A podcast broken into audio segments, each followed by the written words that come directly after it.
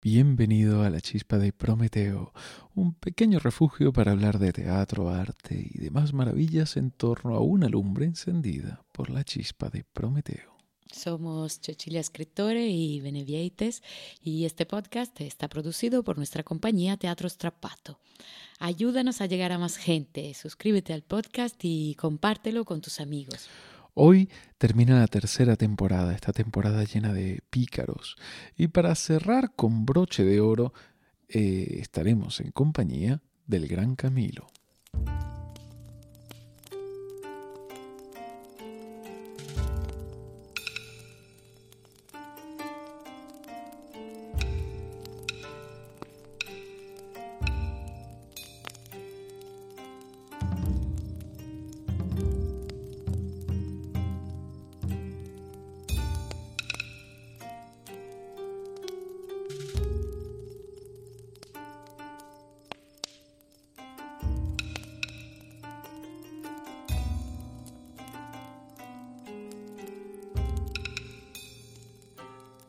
Y este 2021 llega a su fin y con él termina también la tercera temporada de La Chispa de Prometeo. Una temporada en la que nos hemos dedicado a los pícaros de los siglos XVI y XVII. Pero para terminar nos gustaría dar un salto en el tiempo, un salto grande, un salto que nos lleva a los años 40 del siglo XX, a una España que mm, se lame las heridas de su guerra civil. Y es que en el año 1944, Camilo José Cela publica Las nuevas andanzas y desaventuras del Lazarillo de Tormes, un pequeño y a la vez grande homenaje al anónimo del siglo XVI. Y a lo que Cela entendía por, por picaresca, que no corresponde exactamente con lo que la, la filología hoy en día entiende por picaresca.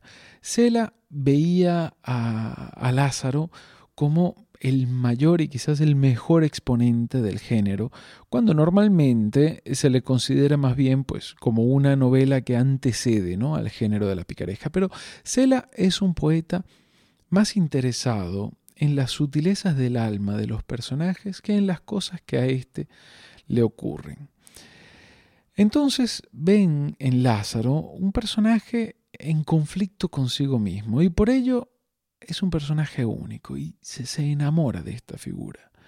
En aquella España de la posguerra, Cela ve la actualidad del pícaro, al que define como, y cito, un estoico que sabe que el mundo en torno es malo e injusto, pero que ni prueba siquiera a modificarlo, porque teme que con el arreglarlo pueda resultar peor. El pícaro intenta solo a vivir o no morir, y en el fondo de su conciencia sueña con el día en que pueda dejar de serlo, o al menos parecerlo. Este, este pícaro de Cela es descendiente, como el de, el de su novela, como el protagonista de su novela, del Lazarillo. Con, con, ese punto de ingenuidad por un lado y ese punto de astucia por el otro, sin que llegue a ser nunca un puro ingenuo ni un puro astuto. Lázaro es un alma buena en un mundo cruel. ¿Y, y cuántos no habrá visto Cela en aquellos años por las calles de, de aquella España desgarrada? El Lazarillo de Cela no está explícitamente ambientado en ningún periodo en concreto. No pretende ser una novela histórica ni se preocupa demasiado en subrayar, las peculiaridades de su tiempo. En esta novela está la Guardia Civil y, nos resulta fácil imaginarla a principios del siglo XX. Pero no es descabellado tampoco imaginarla ambientada en el siglo XVI. Yo creo que esto es, yo creo que esto es interesantísimo, es más, creo que es importantísimo. Aquellos que, que vivieron en la España de la posguerra vivieron en un mundo que les permitía comprender o imaginar de alguna forma el pasado. El mundo aún no había mutado. Esta novela es una novela de frontera, de frontera temporal, histórica, mi bisabuela se habría entendido mejor con alguien del siglo XVI que con mi sobrina de 10 años que es incapaz de imaginar un mundo analógico. Cuando nosotros interpretamos textos históricos para estudiantes de secundaria, muchas veces me pregunto si realmente empatizan con aquel mundo, con aquellas inquietudes. En el fondo creo que el ser humano es, siempre el mismo, pero sin duda alguna las formas han cambiado, hasta tal punto que yo me pregunto si es posible el entendimiento, el entendimiento profundo, ese que, nace de la empatía. La verdad es que esta es, es, una pregunta abierta, es una inquietud sobre la que reflexiono con frecuencia sin llegar a una conclusión satisfactoria. Cuando yo era pequeño, mi padre me contaba las historias de su infancia y, aquel mundo que sin vivirlo en primera persona, eh, sí que lo he vivido en las historias de mis padres. Ese mundo para mí es clave a la hora de descifrar una cierta literatura. No desde el punto de vista filológico, obviamente, sino desde el punto de vista emotivo. Y mi pregunta es, si ese mundo que yo no viví, pero aún pude oler, si ese mundo que duró siglos, es un mundo con el que las nuevas generaciones pueden realmente empatizar.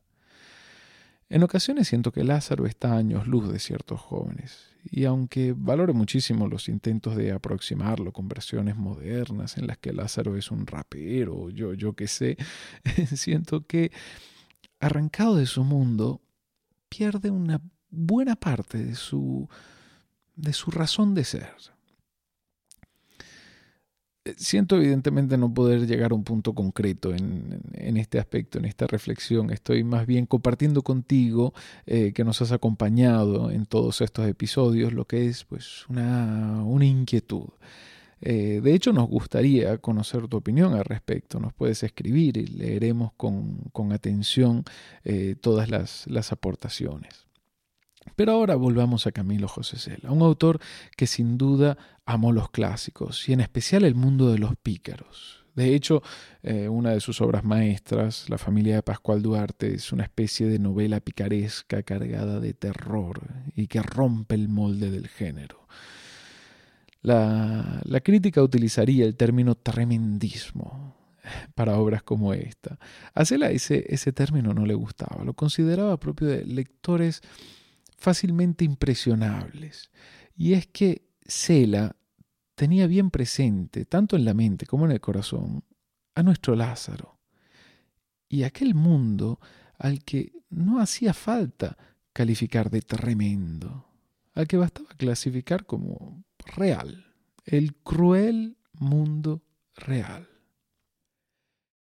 El Lazarillo de Cela, publicado un par de años después de la familia de Pascual Duarte, es en toda regla un homenaje cargado de poesía y amor. Yo diría inclusive de ternura. Este Lázaro ha leído la novela del siglo XVI y tras leer aquella historia y coincidiendo los nombres, cree ser descendiente del mismísimo Lazarillo de Tormes. Este Lázaro de Cela también pasa de amo en amo y su historia es también una historia de aprendizaje y desencantamiento para con el mundo. Pero estamos en el siglo XX y Cela es un autor de su tiempo, es decir, esta novela nos zarandeará constantemente a nivel emotivo. Eh, pasa de la ironía a la dulzura, de la tragedia a la ternura, roza la melancolía y también nos hace reír. Lázaro, a un cierto punto, es burlado por un grupo de músicos de la misma forma en la que el gato y el zorro burlan al Pinocho de Collodi. Este es otro personaje que resultaría interesante leer en, su versión original, evidentemente, con, los ojos de la picaresca. Eh, y bueno, tras ese engaño, solo y, sin un centavo en el bolsillo, Lázaro retoma su turbulento vagar por las calles de aquella España. Encuentra entonces a un hombre que se está despiojando, un saco de huesos y pellejo que se hace llamar el penitente Felipe. Este será el amo filósofo del Lázaro de Cela. En esta novela no hace falta caer a palos al protagonista. Los golpes que Lázaro se llevará serán de otro tipo. Este amo a quien Lázaro había aprendido a amar, a un cierto punto muere. Leamos este pasaje cargado de, de todo aquello de lo que Camilo José Cela cargaba su gran pluma.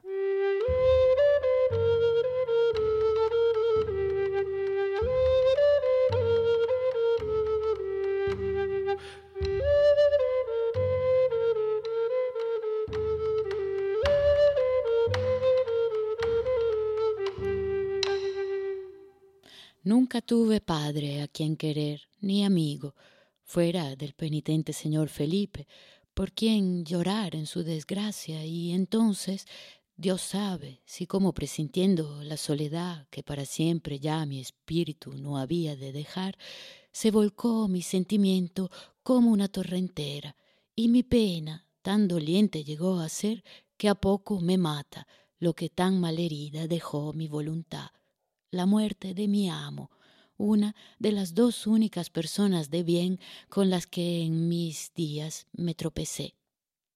Hijo, escucha, me dijo con un hilo de voz, cuáles son mis últimas palabras. Quiero decir que de todo me arrepiento y que temo la justicia de los cielos, que de mi cuerpo puedes hacer lo que quieras, menos quemarlo, que tengo por fin de herejes, o arrojarlo a un río, que entiendo manera de terminar impropia de un cristiano.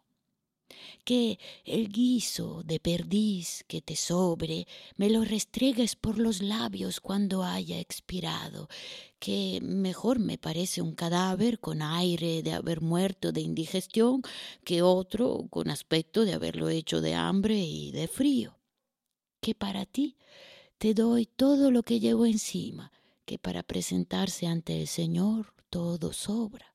Y por último, que cuando ya me veas frío del todo, digas tres veces seguidas, Señor, perdónalo y acógelo en tu seno, que fue pecador, pero no malo. ¿Te acordarás? Sí, Señor, le dije, guardándome las lágrimas por no apurarlo. Bueno, hijo mío Lázaro, que Dios te proteja siempre.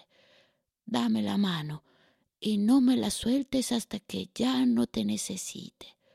Poco tendrás que esperar. Le di la mano y esperé, no sé cuánto tiempo. Cuando el frío de su cuerpo dio a ver bien a las claras que ya no había nada que hacer, se la solté. El brazo se le cayó todo a lo largo y sus ojos, entreabiertos, tenían un dulzor amargo y triste que me sobrecogió. Se lo cerré con cuidado. Fui a buscar el guiso para embadurnarle un poco los labios y me encontré la cazuela negra de hormigas. Pensaba haberle untado todo el guiso al señor Felipe, pero con aquello de las hormigas ya no tenía mérito alguno el sacrificio que hacía de mi hambre. Volví al cadáver y le toqué el sitio del corazón. Nada se oía, pero yo no me atrevía a enterrarlo. Aquella noche la pasé en vela, agarrado a su cuerpo y llorando como una Magdalena. Cuando, al amanecer del día siguiente, le volví a tocar el corazón y vi que nada tampoco se escuchaba, decidí darle tierra. Lo miré un instante, por última vez. Por la boca le corría una araña de largas patas que se paraba de cuando en cuando para ver mejor el terreno que pisaba. Por los oídos andaban un par de hormigas, buscando quizás el camino que llevaba a los sesos del señor Felipe, aquellos sesos que tantas amarguras y tantas desdichas inventaran siempre para su amo. No me atreví a desnudarlo, me daba apuro. Lo primero que tapé fue la cabeza, lo que más miedo me daba. Encubrirlo bien tardé bastante porque no tenía más que una navajilla. Cuando terminé, ya muy entrado el día, estaba rendido y muerto de hambre. Eché a caminar y desde unas peñas me volví para ver el sitio donde Dios quiso dejar a mi malaventurado amo. La tierra estaba removida, pero allí debajo nadie diría que quedaba un hombre.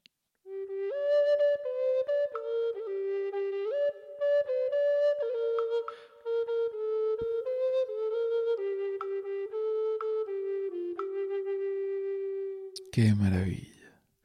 La tierra estaba removida, pero allí debajo nadie diría que quedaba un hombre. Qué forma de describir lo efímero que es el dolor del ser humano, cuán indiferente es la historia y la naturaleza ante nuestro sufrimiento más íntimo, cómo lo insoportablemente inmenso puede ser a la vez insignificantemente diminuto.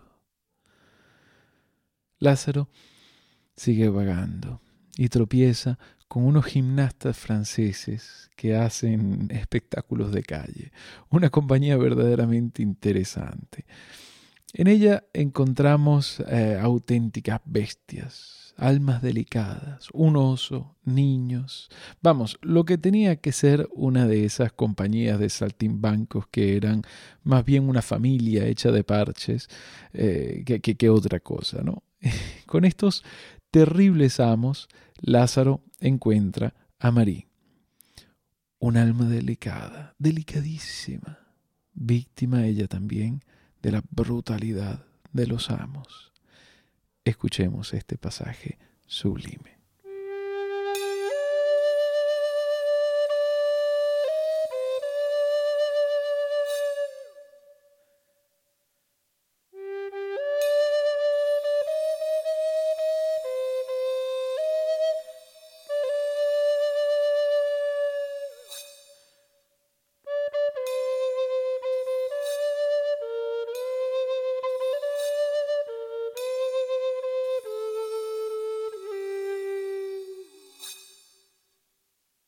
El cuerpo se seguía doliendo, pero me encontraba muy bien. Estaba como enfermo, pero también como descansado. Tenía ganas de dormir y sin embargo quería seguir despierto. Prefería seguir mirando para la señorita Marie. Quise empezar a hablar. ¿Mama aún el niño? le dije por comenzar de alguna manera. No, no mamó nunca. ¿No lo pudo usted criar? La señorita Marie parecía un ángel lleno de tristeza. Con la voz amarga susurró No, el niño no es mío. Yo, aunque no me lo creas, soy virgen. La señorita Marie suspiró. A mí no me quiere nadie. Me entraron tentaciones de decirle que la quería yo, pero me callé. El niño es de Violet. Tuvo tres de un golpe. Su voz estaba como entrecortada y tenía los ojos cerrados. A este no lo quiso porque nació cieguito. Me cubrí la cara con las manos. Se me habían humedecido los ojos, no pude evitarlo. Lo quiso tirar y yo se lo pedí. Lo quiero como si fuera mío. Sobre nosotros pesaba como una losa. Intenté variar la conversación. ¿Y el señor Etienne no la quiere? Etienne es mi hermano. Es dos años mayor que yo. El pobre es bueno, pero vicioso. Yo creí que era su marido. Sí, todo el mundo se lo cree. A veces se lo cree él también. Volvimos al silencio que rompió ella al cabo de algún tiempo. ¿Estás mejor, Salamanca? Sí, señorita, estoy muy bien. Del carro bajaron la señorita Violet y la señorita Madeleine cogidas de la cintura. Venían las dos bebidas. La mona se escondió debajo del carro y el oso se puso a dar torpes saltos agarrado a la cadena. Al pasar a su lado, la señorita Violet le tiró de los pelos de la cabeza hasta hacerle gritar. Cuando nos vieron, hicieron alto. La señorita Violet entornó los ojos, esos ojos suyos que daba pena ver tan hermosos. Marie, fuera. La señorita Marie cogió a la criatura en brazos y se marchó. Tras ella se fue el perro, las orejas gachas y el rabo entre piernas. Y tú, novillo, levántate y no seas señorito. No te arrimes a Marie, que es una asquerosa. ¡Hala!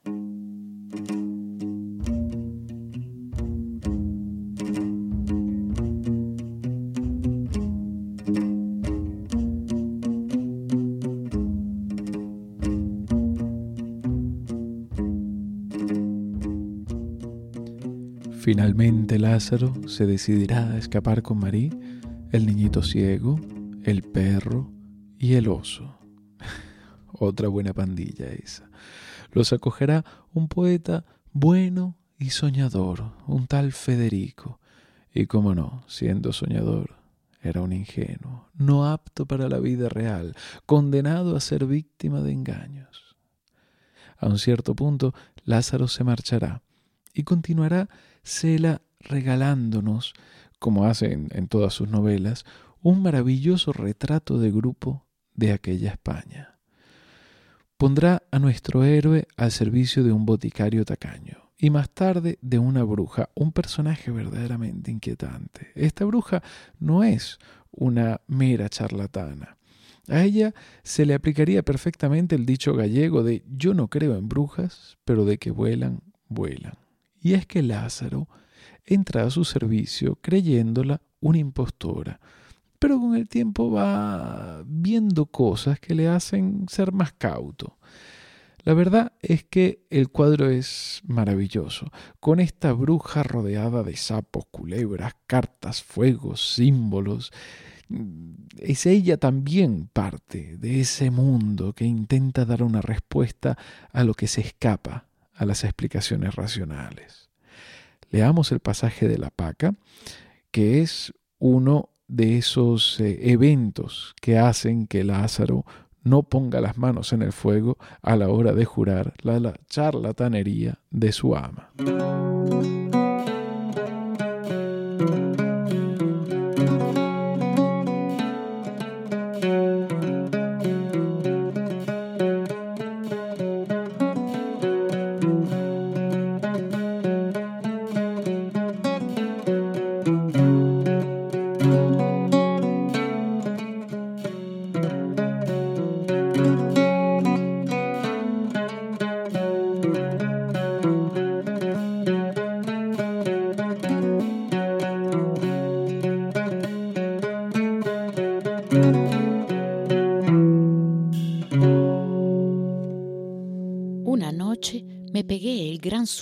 Cuando vi aparecer en el desván a la paca, la del mesón del mirlo, que venía a que la tía librada le echara las cartas.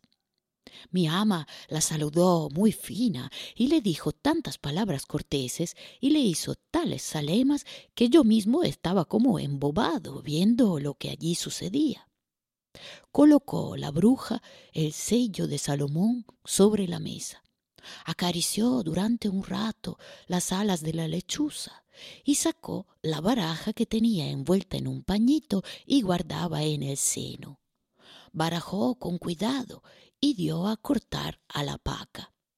Esta, que ya debía de conocer la costumbre, no dijo ni palabra y usó la mano izquierda. Tomó de nuevo las cartas, la tía librada, e hizo con ellas diez montoncitos de a tres, poniéndolas siempre boca abajo. Las diez que le quedaban las fue repartiendo una en cada montón, al tiempo que decía Tras, tras, ¿quién es? Soy yo. ¿A quién buscas? A la paca. ¿Qué la quieres?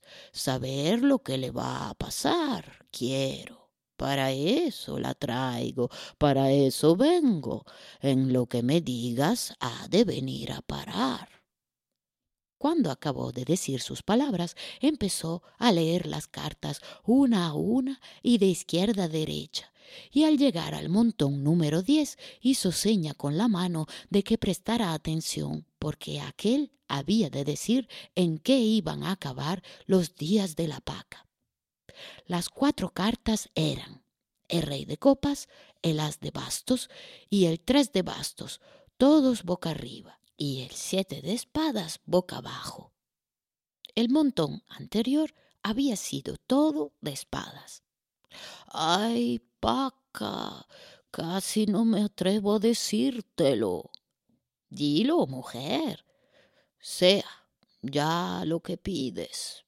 Esta noche, cuando vuelvas a tu casa, tu hombre te va a requerir como esposo. Seréis felices unos instantes y después reñiréis. Tu hombre te cruzará la cara de un navajazo. Aquí está este rey que te lo dice. ¿Y, y si escapo? No podrás, que no tienes con quién que la sangre se puede evitar porque las espadas están abajo, pero del hombre no te escapas, que aquí está el as de bastos y a ti nadie te quiere en Belinchón, que ya no eres moza. La paca bajó la cabeza con resignación ante lo inevitable y se dispuso a marchar. ¿Cuánto te debo? No es nada, Paca, que bien siento que la baraja no mienta. Ahora la voy a quemar para que enseguida te seque la sangre. Gracias. No hay que darlas. La tía librada tiró la baraja al fuego y se volvió a la paca. Anda, ves aquí. Se desnudó un hombro y le mostró un tatuaje que llevaba en el nacimiento del brazo. Es la rueda de Santa Catalina, que era fina, muy fina, como la harina. Una, dos y tres, que contigo ya es. Cuatro, cinco y seis, de la cabeza a los pies. La paca besó el hombro de mi ama con los ojos cerrados. Ahora vete, le dijo la tía librada, súbete a la cama con el pie derecho. La paca se fue y al día siguiente todo Belinchón hablaba de la puñalada que le diera su marido. Mi ama recogió las cenizas de la baraja, las mezcló con aguardiente y se las hizo comer, quieras que no, a uno de mis sapos. El pobre, borracho y atascado como quedó, no sabía ni moverse. La mujer lo metió en una bolsa y se sentó encima. Así te pudras en vida, chulo asesino, y te coja la Guardia Civil, y uno, y dos, y tres, y cien, y mil, que no cates el vino, que no comas tocino, y que pagues preso y encerrado. Así sea. Al día siguiente, Filemón Esteves, el marido de la paca, fue a dar con sus huesos en la cárcel de partido. Agarró unas fiebres y antes de dos semanas murió. Todos los años, por aquella fecha, la cicatriz de la paca se ponía roja. No faltó quien dijera que de víspera se la pintara con almagra la tía librada.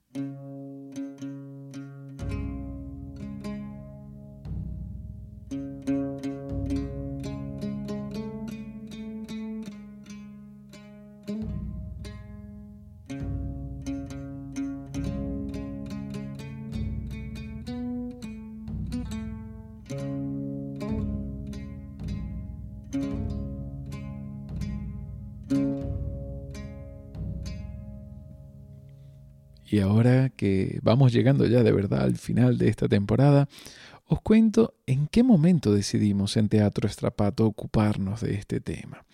Y fue en el invierno del 2017.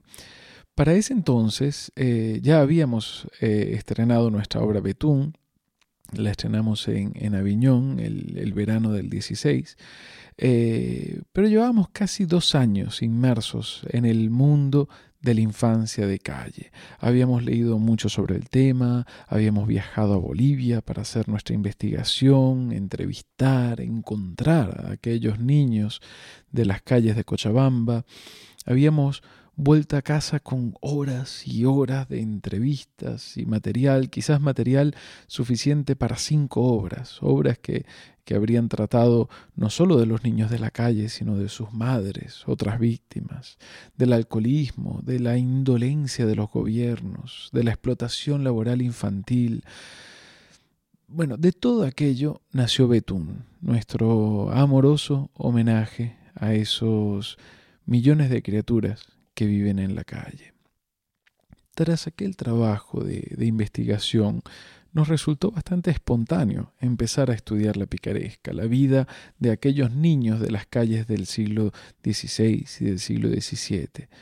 Fue así como decidimos, en, decidimos pues, trabajar en una adaptación del Lazarillo, hacer una especie de espectáculo conferencia, eh, lo que pues, para nosotros tenía pues, todo el sentido del mundo. Era en el fondo continuar con nuestra investigación sobre el drama que es y ha sido la calle.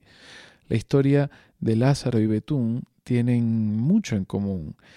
Eh, son hijos de mundos distintos, sus dolores son distintos, pero ambos nacen de la hostilidad del abandono. Camilo José Cela incluye al acabar la novela un brevísimo y fundamental anexo en el que habla de su forma de ver la, picaresca. Intenta eh, buscar definiciones satisfactorias del término pícaro y finalmente propone una, una definición que es perfecta. Y la cito.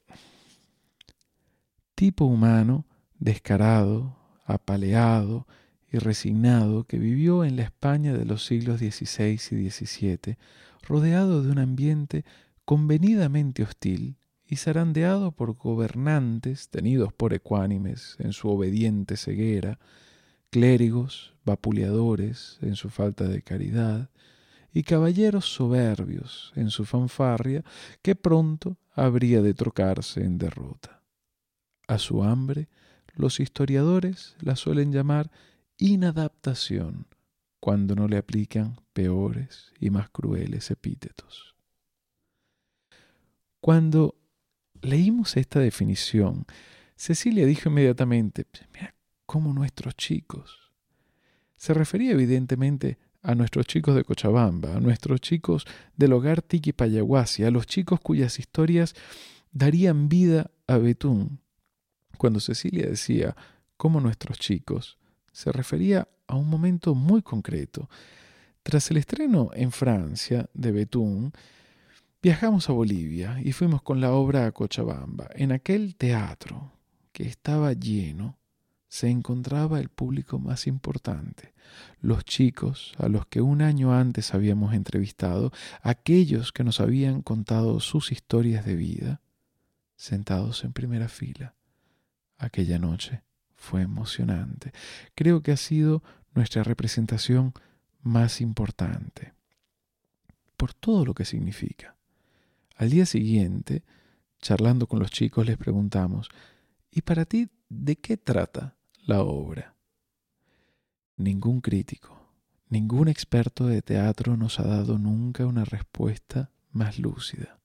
Nos respondieron, es una obra sobre los adultos para que vean qué es lo que nos pasa a los niños cuando nos abandonan. Hasta ese día todos estábamos convencidos de que Betún era una obra sobre los niños de la calle. ¡Qué error! Tenían razón ellos. Es una obra sobre los adultos, sobre el mundo que creamos y en el que esas criaturas han de vivir. Y es así como la picaresca no nos habla de los pícaros, sino del mundo en el que les ha tocado vivir.